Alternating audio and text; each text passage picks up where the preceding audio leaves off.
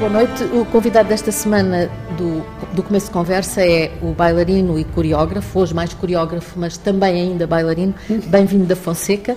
Ele nasceu em Moçambique em 1964 e veio para uh, Portugal em 1978. Um, começou a formação com Ana Macara e uh, fez o conservatório, a escola de formação da Gulbenkian, foi uh, primeiro bailarino da Gulbenkian, até que aconteceu uma coisa de que ele nos vai falar.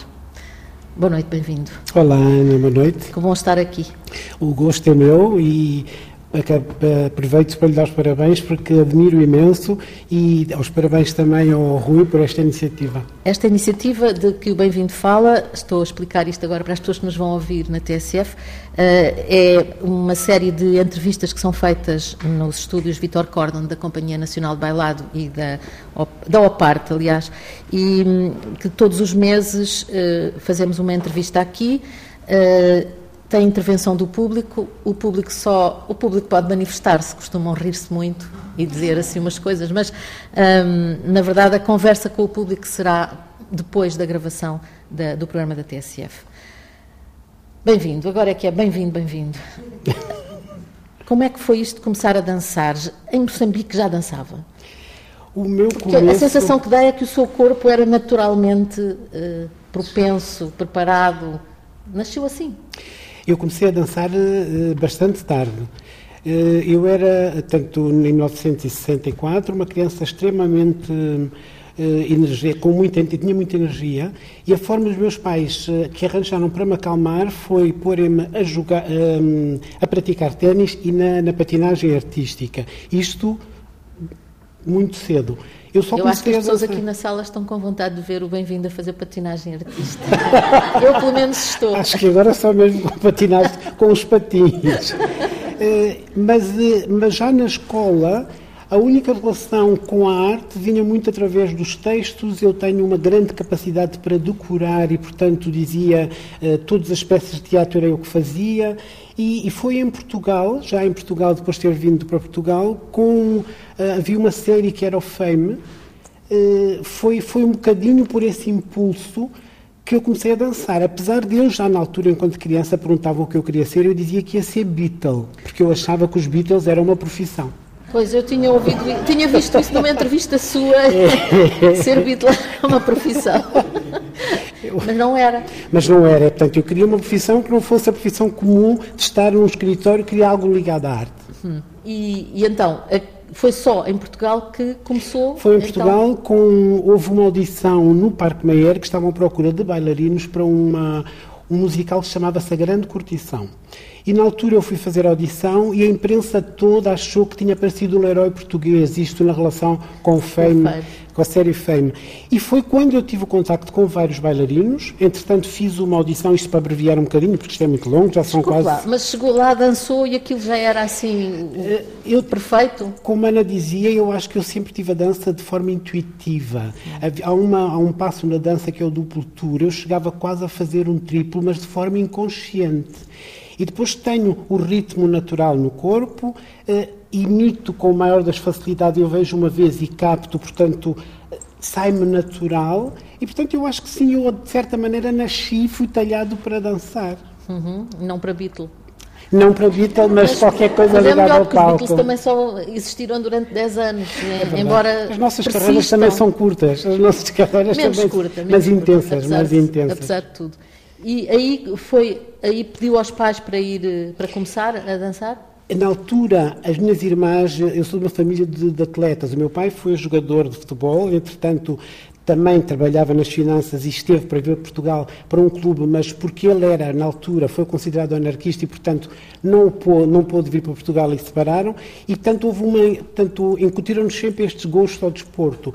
E as minhas irmãs começaram a jogar basquete, foram campeãs de basquete em Moçambique e em Portugal. E eu, por influência delas, também comecei a jogar basquete, estava a dançar e estava a estudar. E depois tive que optar. E o basquete foi o que ficou de fora. E, portanto, nessa altura, como eu dizia, tive o primeiro contacto com alguns bailarinos, fui fazer uma audição ao conservatório e entrei logo para um quinto ano. Direto? Direto. Ano. Entretanto... Uh, sem nunca ter estudado? Sem nunca ter estudado, não. Uh, simplesmente era algo intuitivo. E depois uh, conheci um, a Liliane Viegas, que me deu uma bolsa e queria que eu fizesse parte do grupo sétima posição. Entretanto, estava na escola, estava no conservatório e depois à noite ia para o grupo sétima posição. A posterior, o Rui Horta, depois de me ver num espetáculo, convidou-me para a Companhia, Companhia Dança, Dança de Lisboa, Lisboa, onde entrei como solista e continuando na Escola da Gulbenkian, porque eu pertencia à Escola da Gulbenkian, aos estudos de formação. Uhum. Portanto, acabou por fazer uma formação muito intensiva. Sim, era tudo muito intenso. Eu chegava a trabalhar, eh, tanto estava na escola das 10 ao meio-dia e depois a dança ia do meio-dia até à meia-noite. Sim, tudo muito intenso. Hum. Hum, habitualmente fala-se dos bailarinos que começam muito pequeninos. Uhum. O seu corpo não, não teve que ter adaptações? Teve, teve. Aliás, eu tive que mudar toda uma, uma forma de, de, de usar a musculatura, porque eu tinha uma musculatura formada, mas para o desporto no geral. E nós, com bailarinos, também temos que ter uma formação, obviamente eh, atlética e, portanto, essa formação existia, mas era num outro sentido. E, portanto, houve que aprender a usar os músculos certos para os alongar e para trabalhar de maneira correta. Isso tem que se trabalhar todos os dias? Acho que sim. Todo o tempo, é tempo inteiro. Hum. Ainda hoje faz isso? Hoje não, porque a Ciana disse que ainda bailarino. Eu acho que uma vez bailarino, bailarino para sempre. Eu hoje já não danço, eu acima de tudo acho que o que eu ah, faço ah, é partilhar. Mas são partilhar, é partilhar estados de alma. Eu não chamo propriamente de dançar, é partilhar estados de alma. Ainda por cima porque eu tenho uma prótese total da cabeça do fêmur, portanto há coisas que eu estou muito, muito limitado eh, movo, mexo um bocadinho, mas acima de tudo é, como eu digo, partilhar estados de alma. Hum. Antes de irmos à questão do, do, da cabeça do fémur, que é um, um, um, assunto que vamos ter que falar, um, esteve na Companhia de Dança de Lisboa e depois, dali eu entrei para a companhia, desculpa interromper, para a Companhia de Lisboa como solista. Entretanto, houve uma bolsa de estudo que a companhia me ofereceu e com a ajuda dos meus pais fui estudar para Nova York. E em Nova York eu houve uma companhia, a primeira vez que vi o Ballet Gulbenkian, eu vou passando um, de uma sim, conversa para bem, outra. Bem, eh, Na altura, a primeira vez que eu vi a companhia, que eu vi a Gulbenkian, eu fiquei fascinado com a fundação e foi quase que um objetivo. Eu quero entrar no Ballet Gulbenkian. Mas havia um outro objetivo que era entrar numa companhia chamada Elvinelli em Nova York. E já que estava em Nova York, fui fazer uma audição e entrei para o Elvinelli. E, portanto, vim para Lisboa como o Rui ia sair da companhia, decidi uh, ir para Nova York e fui fazer uma aula à fundação, porque eu tinha feito parte da escola, mas nunca me chamaram para a companhia. E no dia que fui fazer a aula, o Vasco, o Vasco Valentempo diz, vai falar com o Jorge Salavisa. E eu falar com o Jorge para dizer o quê, eu já não estou na escola, e entretanto ele disse, ó oh, bem-vindo, eu tenho um contrato solista que quero-te oferecer, e, portanto gostava que tu fizesses parte da companhia. Ficou muito espantado. É que agora Fiquei... as pessoas na rádio não estão a ver aquilo que está a fazer. A cara. eu sou muito expressivo. Sim, sim, eu a cara de uh, absoluta aflição, foi, foi, espanto, foi, espanto surpresa, total. sim. Foi, foi primeiro porque era um sonho, mas depois porque o objetivo agora já era ir para Nova Iorque, a Gulbenkian era uma coisa, uma porta que estava fechada a priori, e, portanto, o objetivo uh, estava tudo desenhado num outro sentido. E, portanto, foi quase que me tirarem o tapete no bom sentido, e disse, bem, agora vou, não vou. Havia um sonho que era estar na Fundação, o outro ir para Nova Iorque, tenho que optar. Em Portugal estaria ao pé dos meus pais, portanto, estaria em casa, entre aspas, e, portanto, decidi ficar. E foi uma boa escolha. Foi uma boa escolha? Foi, foi, foi uma boa Porque escolha. poderia ter tido uma carreira hum, no estrangeiro. Houve outros convites no, numa, numa das turnés do Ballet Gulbenkian. Um, houve os solistas todos, depois do Maurício Bejar acabar, fizeram uma companhia dos solistas da Europa e viram-me num espetáculo e convidaram para que eu fizesse parte da companhia. Nós, na Gulbenkian, podíamos meter um ano sem licença, sem vencimento. Eu pedi ao Jorge e o Jorge passou-me primeiro bailarino. Depois houve um outro convite para eu ir para o Giri Killian. Cada vez que tentava ir para tentava fora... Tentava acontecia qualquer coisa. coisa. E depois houve outro convite também para eu ir para o Giri Killian, quando ele esteve connosco e trabalhou. Uh, houve uma coreografia que ele fez que, para, que eu também, para o Ballet Gulbenkian. Uh, e convidou-me também para meter um ano de licença e estar na companhia e que o Jorge começou a oferecer coreografias. Portanto, começou, começou a dar oportunidades de coreografar e eu fui ficando. Mas não me arrependo. Não? Não. Porque foi uma carreira intensa. Eu tive a sorte de dançar com os melhores coreógrafos na altura estar ao lado de bailarinos que eu admirava imenso, que eu era fã deles, eh, e ter tido o privilégio de chegar a primeiro bailarino numa companhia como aquela foi, foi um sonho tornado, tornado realidade. Quantos anos foi o primeiro bailarino da Gulbenkian? 15 eh, anos. 15 anos, eh, como primeiro foram 10, foram 10, porque eu ainda tive 4 como solista. Depois passei a primeiro B, depois cheguei a primeiro A. Hum. O que é isso de ser primeiro bailarino? Quer dizer, tecnicamente eu sei, mas a sensação de estar nessa posição é uma responsabilidade.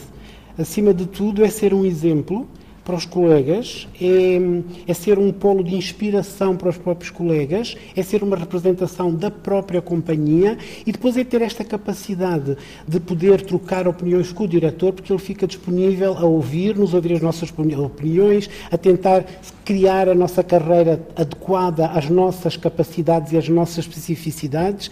E, no fundo, é, é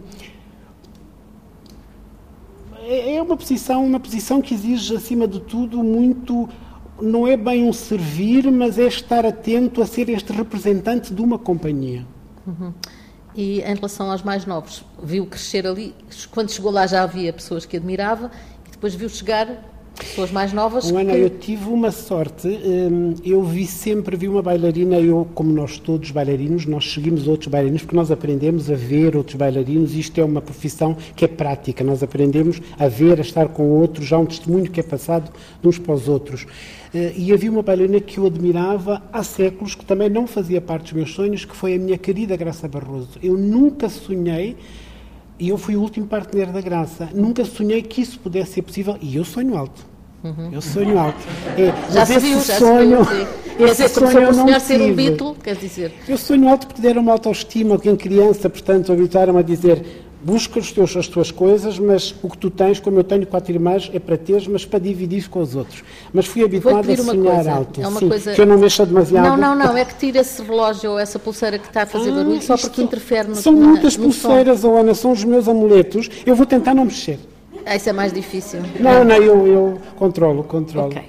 Então, eu, estava, eu, eu cortei-lhe agora a palavra. Estava a falar da Graça. Sim, da Graça Barroso. Ter visto a Graça, a bailarina, com a qualidade que ela tinha, porque a qualidade da Graça não vinha só pela técnica, vinha por algo mais. Eu acredito que nós, enquanto intérpretes e bailarinos, somos um canal de manifestação de qualquer coisa mais. A técnica não é um fim, é um meio.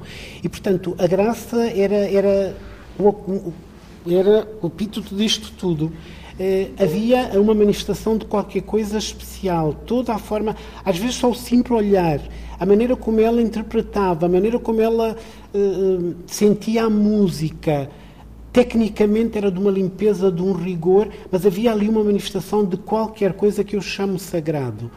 E, portanto, ter tido este privilégio, e, obviamente fazendo comparação com a maioria de bailarinos que eu via em todo o mundo, eh, ter tido esta honra de trabalhar com este ser, que é um ser foi dos momentos mais bonitos que eu tive na vida. Uhum.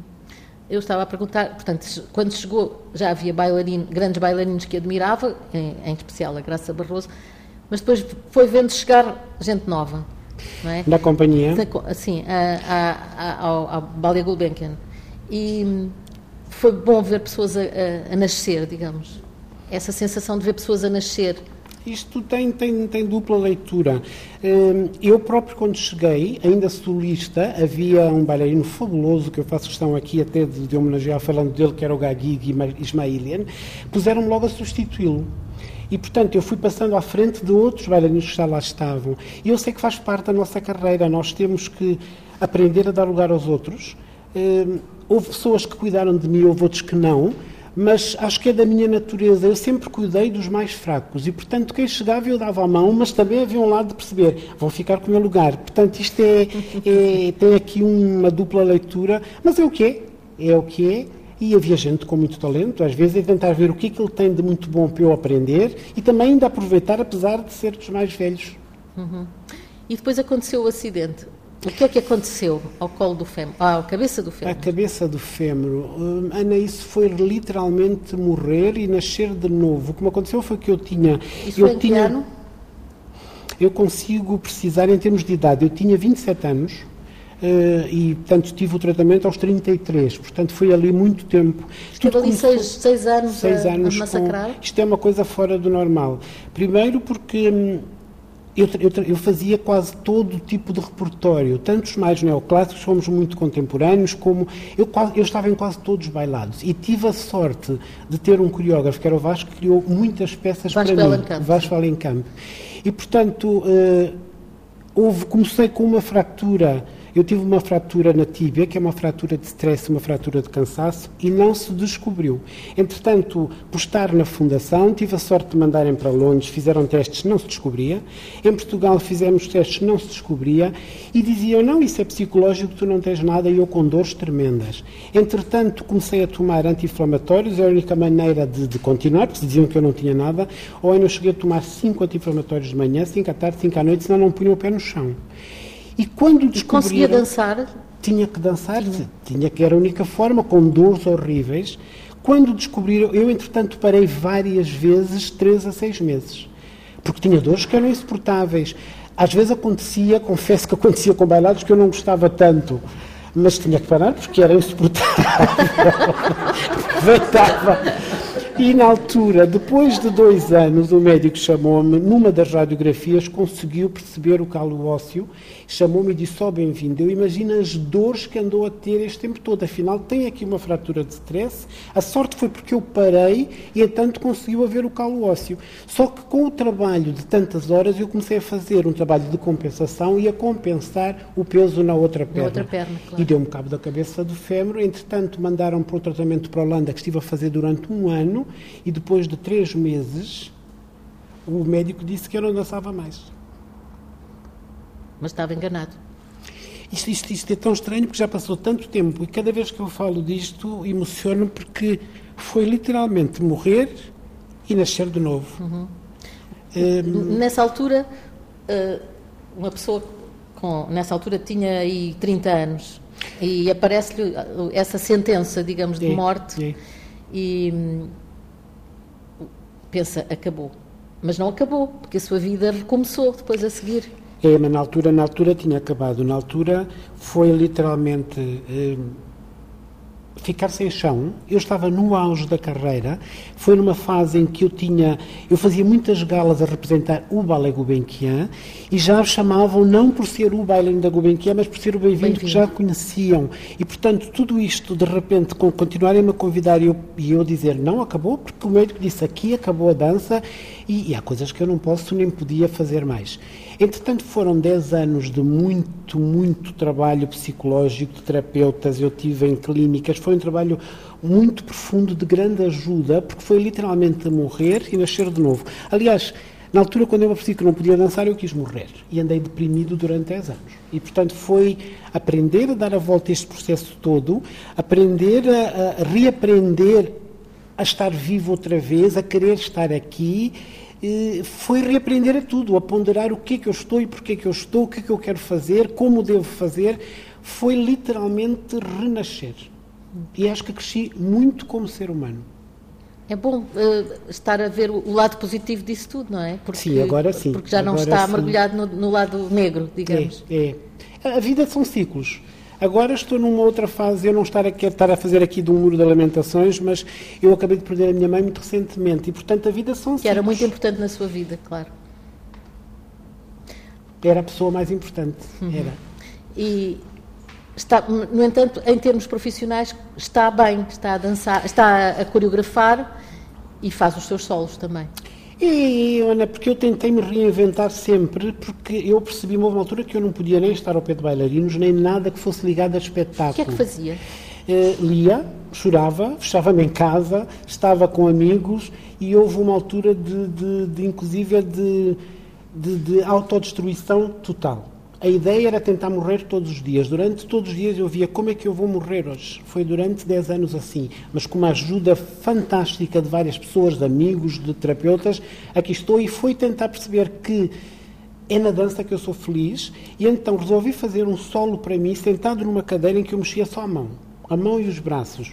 E depois, naquele solo, acabei por pedir ao, ao Nuno Gama que me fizesse um fato em que me cobria as pernas, porque eu não podia mexer e, tinha, e cocheava muito, e ainda cocheio, e, eh, e, portanto, que fizesse um fato em que transparecesse tudo que eu tenho de anjo, de diabo, de bom, de mau, todas as dores que eu tinha nesse fato estavam muito, estava muito explícito. E depois usei a Calas, porque a Calas uh, acima de tudo, aquela voz, acho que é uma voz que representa a emoção humana. E teve que ser algo muito forte. Depois fui buscar os ritmos africanos, tinha que ter qualquer coisa que era meu. E foi esta miscigenação disto tudo que eu resolvi fazer um solo em que foi o princípio de alguma superação. Portanto, um corpo que dança de outra forma, um corpo que não dança com o que estava habituado, mas que continua a comunicar, acima de tudo, a partir da emoção. Porque eu acredito muito nas emoções. Os tempos são os mesmos, mas, aliás, os tempos vão passando, mas a emoção é sempre a mesma.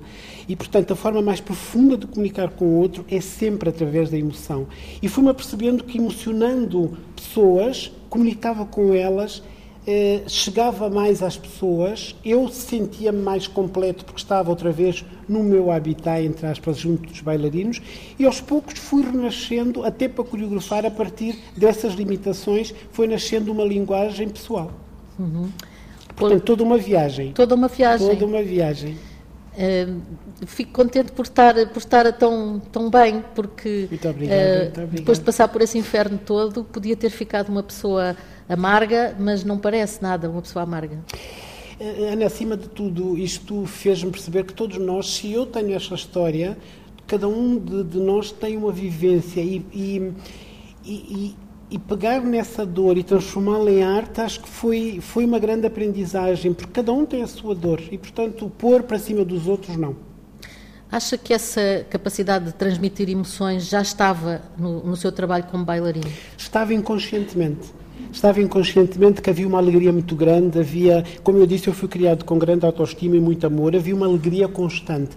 Agora, eh, há acima de tudo a própria vida, porque há a alegria, a tristeza, a dor, a perda, há toda uma complexidade que tornou tudo muito mais rico uhum. e consciente. Quando faz as suas criações como coreógrafo agora, quantas já fez? Já fez? Ai, já fiz imensas, não é? Sim. Eu tenho aqui uma de... três folhas de, de notas. não sei se é tudo. De, não, é, é, muita coisa de coreografia também de, e, e, e, prémios. Pronto, isto é um. Eu ficava aqui a, o tempo todo, gastava o tempo todo do programa uh, a ler uh, o seu currículo, mas um, já coreografou uh, muita coisa. Como é que nascem essas coreografias? Uh, que há muita coisa que nasce de obras de outras pessoas, não é? Nunca, não é linear. Houve uma altura que nascia por uma necessidade de ter que fazer simplesmente movimentos, outra altura porque tinha a ver com uma música que me dizia qualquer coisa, eh, às vezes por um convite específico que me faziam, neste caso na Fundação. Agora nasce muito de uma intenção tem que haver uma intenção. Eu não faço mais nada se não há uma intenção por trás, porque não me faz sentido. Tem que haver uma intenção maior e às vezes a intenção pode ser uh, ser. Uh, eu sei que algumas pessoas veem-me como uma referência, sem querer ser pretencioso, de, de, de, alguém que superou e de alguém que está num lugar sendo diferente. Que seja essa intenção para abrir portas a outros, então estamos. Que seja uma intenção que às vezes seja fazer uma coreografia que faça as pessoas pensarem alguma coisa, então vamos nesse sentido. Eu sei que o belo deixa-nos disponíveis para recebermos a mensagem. E, portanto, através do belo, às vezes está muita coisa subliminar por trás. Às vezes a própria igualdade de géneros, às vezes as próprias diferenças humanas, às vezes vezes são tantas as intenções, mas tem que haver sempre uma intenção que me faça mover. E, acima de tudo, também, criar oportunidades para os mais jovens. É muito, muito importante. Porque para acha que têm é poucas oportunidades? Não, porque cada um de nós às vezes está no seu próprio caminho e esquece, se calhar, dos outros que precisam de ser dado a mão. E hoje alguém deu uma mão, portanto, tento fazer isso também. Uhum. Bem-vindo. O, o, fim do Ballet Gulbenkian apanhou fora, fora do, daquele meio. Sim. Uh, mas imagino que foi um momento muito pesado também. É, é, não percebi. É algo que eu não percebo na casa que é, com os estatutos que foram criados para, para, no fundo, para servir a arte e a ciência, não me faz sentido. Eh, foi, lá está, outra morte, muito difícil. E, acima de tudo, a referência que havia tanto em Portugal internacionalmente de um trabalho com tamanho teor de qualidade, não percebo. Portanto, fiquei incrédulo e não percebo até hoje. Uhum. Hoje, como é que, como é, quando quer fazer uma coreografia, como é que faz? Vai, vai ter com pessoas dizer estou a pensar nisto, tenho este projeto, ou as pessoas vêm ter consigo e pedir? Às vezes vêm ter comigo e são convites específicos, outras vezes tem a ver com um, o que eu vou sentindo do mundo do dia a dia.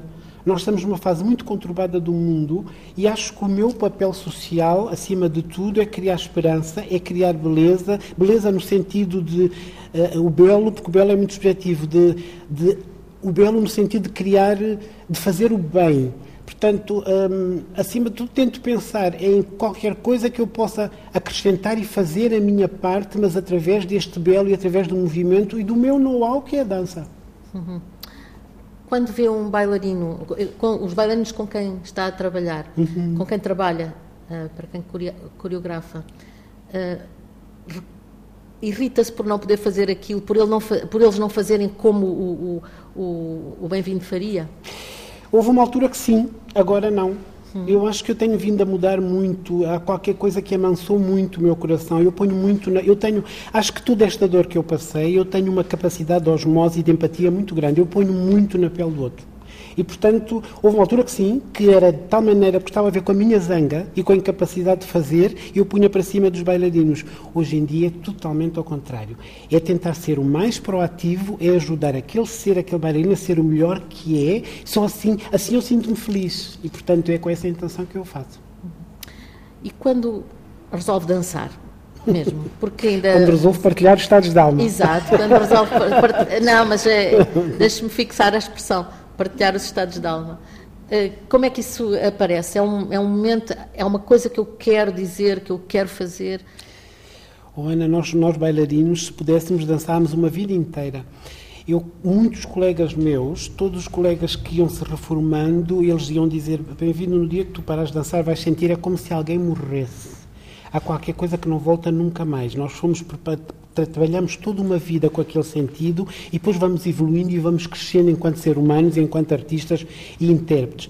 E esta incapacidade de podermos fazer o melhor que nós temos e a forma melhor de darmos de nós próprios torna-nos, entre aspas, coxos. Portanto, fica-se ali, é como se a respiração, como se eu tivesse feito uma apneia e a respiração fosse suspensa. E, portanto, esta capacidade de poder comunicar através daquilo que eu sei, da minha linguagem e da minha dança de alguma forma e que as pessoas ainda venham assistir, deixa muito grato, porque, como eu digo, eu simplesmente só partilho estados de alma. Não sei se é muito, se é pouco, mas é o que eu faço.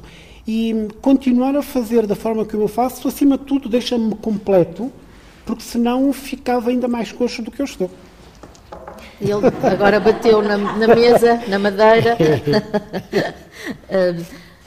Bem-vindo como é que vê os outros, os outros uh, bailarinos? Já falámos daqueles com quem trabalha e quando vê um bailado, continua a ir ao bailado? Eu vejo mais teatro do que dança, mas vou, é? vou, mas vou, claro, e sou o público da Companhia Nacional, da nossa companhia. Não, e assisto tudo um pouco, até para me renovar e, e ver o que, está, o que se vai fazendo, porque nós aprendemos sempre vendo. Eu vejo muitos espetáculos, mas acima de tudo vejo mais teatro. Mas o que eu vejo quando, quando assisto espetáculos, que eu sinto falta, acima de tudo, é de intérpretes que me, que me emocionem. Uh, e percebo porquê. Tem a ver muito com a fator idade, tem a ver com o fator mundo. Não são todos os bailarinos que têm essa capacidade de chegar aos outros. Isto é um processo que alguns estão talhados para, outros chegam a aprender, outros é, isto é uma passagem de testemunho, pode ser que lá cheguem, e às vezes o que me acontece é o corpo humano evoluiu imenso. E a técnica evoluiu imenso, mas a técnica, como eu disse, não é tudo. E muitas vezes nós vamos ver um espetáculo e só vamos ver e sentimos técnica, estamos lá vazios. E a dança é um. E é perfeito, digamos, é perfeito tecnicamente. É, mas e a dança é algo tão abstrato que se nós não levamos, se não temos, se não somos emocionados, não levamos nada. Por isso é que a maioria das pessoas diz eu não gosto de dança, porque não levam nada. Para quem é do métier entende. Para os outros fica ali uma sensação de vazio. E às vezes o que me falta é esse lado genuíno dos bailarinos e eles terem essa capacidade de perceber como é que se usa a dança para chegar ao outro, como é que se serve da dança para emocionar, para tocar e passar verdadeiramente uma mensagem autêntica e sentida. E isso ensina-se? Isso ensina-se, sim. Eu acho que se ensina também. Um, tem que se ter um trabalho muito profundo com cada intérprete, tem a ver muito com saber usar as nossas dores, ir buscar os nossos protetores, eu acredito muito nisto, a dança não é algo tão linear assim, é saber ir buscar aqueles que nós amamos que partiram, é saber ir buscar o nosso sorriso, é saber ir saber buscar a nossa dor. Um, e usá-lo todo experimentando em estúdio de forma exaustiva. E depois ele começa a aparecer aos poucos. E no fundo o papel do coreógrafo e quem está a dirigir é ir doseando e criando ali umas balizas para dizer aqui é de mais e de menos, até ele perceber onde tem que ir. Ensina-se, mas há uns que já vêm com isso, com essa predisposição. Acha que já vinha com essa predisposição? Sem ser pretencioso, eu acho que sim. Eu acho que sim, porque havia uma alegria tão grande e depois havia este dançar como se não houvesse amanhã. Portanto, tinha que ser ou isto ou nada. E as pessoas da minha geração eram muito assim. Eram dançar como se não houvesse amanhã. E, portanto, estava lá porque se não o dançávamos ou morríamos. Portanto, tinha que ser aquilo, tinha que ser o momento. Eh, e eu acho que sim, depois fui aprendendo, como eu disse, e, portanto, a coisa foi tornada de uma forma mais consciente. E agora tento é passar aos outros. Essa vez que dançou com a Graça Barroso, que fez o par com a, com a Graça Barroso, foi certamente um momento alto, mas houve outros momentos particularmente uh, emotivos. Houve tantos, houve tantos, houve tantos. Houve um momento que eu fiz a dançar com a Maria João Pires ao piano. Eu, na Fundação, nós tínhamos o privilégio de ter os concertos todos e nós subíamos e às seis horas acabávamos o ensaio e víamos os maiores intérpretes de música e a, e a, Maria João, eu dizia, eu tenho que dançar um dia com a Maria João. E quando a conheci, ela disse, tu danças como eu toco e depois quis sempre que eu dançasse, e eu já estava nesta, nesta situação, já com o problema na perna, mas mesmo assim fiz a dançar com ela a tocar ao vivo. Na altura, o Jorge Salavida fizemos no São Luís, disse que foi dos momentos mais bonitos da vida dele, mas quem estava a dançar eu. E depois, mas foi para si também um dos momentos mais bonitos da foi, sua seguramente. vida. E depois houve um outro momento também, foi o momento que a Amália foi assistir, nós decidimos fazer uma homenagem à Amália, ela não sabia, falamos com a secretária dela e chamamos esta exposição Dançar, Pintar e Amar Amália. E eu criei com uma colega minha que foi a Bárbara Grigue um dueto com o povo que lavas no Rio. A Amália chorou todo o tempo e depois tinha, ela tinha um ramo de flores, acabou por pegar aquele ramo de flores, deu à minha mãe, a minha mãe levou para o diretor a dizer que tinha vindo da mão da Amália. Foi um momento muito bonito. Mas depois, o último momento é sempre o mais especial. É? Portanto, agora o bebê é a última peça que eu fiz. E qual é a última peça? Foi o Quebra-Nozes no Ballet Rivière, na Alemanha. Hum. Como é que é recebido na Alemanha, ainda hoje? Sempre com muito carinho. São de um profissionalismo, de um rigor, eh, nada falha. Eh, mesmo em termos de interpretação, a companhia é muito eclética, tinha só dois alemães, o resto é tudo baleinos de todo lado, como a maioria das companhias, e tratam-me sempre muito bem e hum, é com muito gosto que lá estou e é fácil. Aliás, a primeira vez que eu fui à Alemanha, o que eu senti foi como se tivesse voltado aos bons tempos da fundação, numa casa onde tudo funciona. Isso é um estímulo e é uma base para se poder criar e ter a disponibilidade para criar. E foi exatamente o que eu senti. E foi um despertar de memórias e dizer: tens aqui na mão para fazer o melhor que tu podes. E mais uma vez eu disse, então vou homenagear esta gente. Portanto, o bailado foi uma homenagem à própria cidade em si, que correu muito bem. E desta vez voltaram-me a convidar para fazer uma peça. Deste, de, de, quando eu estive da primeira vez, foi era uma noite com três coreógrafos diferentes. Desta vez convidaram para eu fazer só uma noite inteira e correu muito bem. Entre outras vezes que eu voltei, inclusive para, para a Ópera de Berlim, a criar duetos para alguns bailarinos. Como é que se reinventa o quebra-nozes? Uh, indo à minha verdade, acima de tudo, o quebra-nozes é, é, uma festa de Natal. O Natal é a festa da família. Eles pediram para eu fazer uma, uma, dose mais reduzida, um espetáculo mais reduzido, em vez de ser os dois atos, só um ato. Eu podia usar, usar algumas alternativas em termos de música e, portanto, há 60% da música original Tchaikovsky e depois há várias músicas que eu fui usando. E quando, uh, com a ideia em si do bailado Hum, primeiro eh, foi esta festa de Natal da família, vamos pensar na família no sentido lato, a família humana, nós e as nossas diferenças. E começou, em vez de ser com, com, com o primeiro ato, começava logo com uma mesa, eh, com a mesa de Natal, como se fosse os, os, os, eh, os 12 apóstolos. Depois o bailado seguia, com, com toda a sua com a, história que tinha que lá estar e depois no segundo ato, o suposto segundo ato, eu decidi fazer as etnias do mundo, mas as etnias que têm a ver comigo, porque eu nasci, eu sou filho de pais cabo-verdianos, eu nasci em Moçambique, eu tenho avós indianos e tenho bisavós portugueses.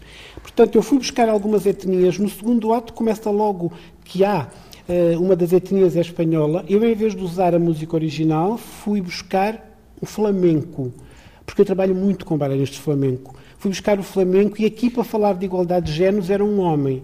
Acho que é o momento da peça que teve as melhores críticas e que toda a gente mais acha mais relevante.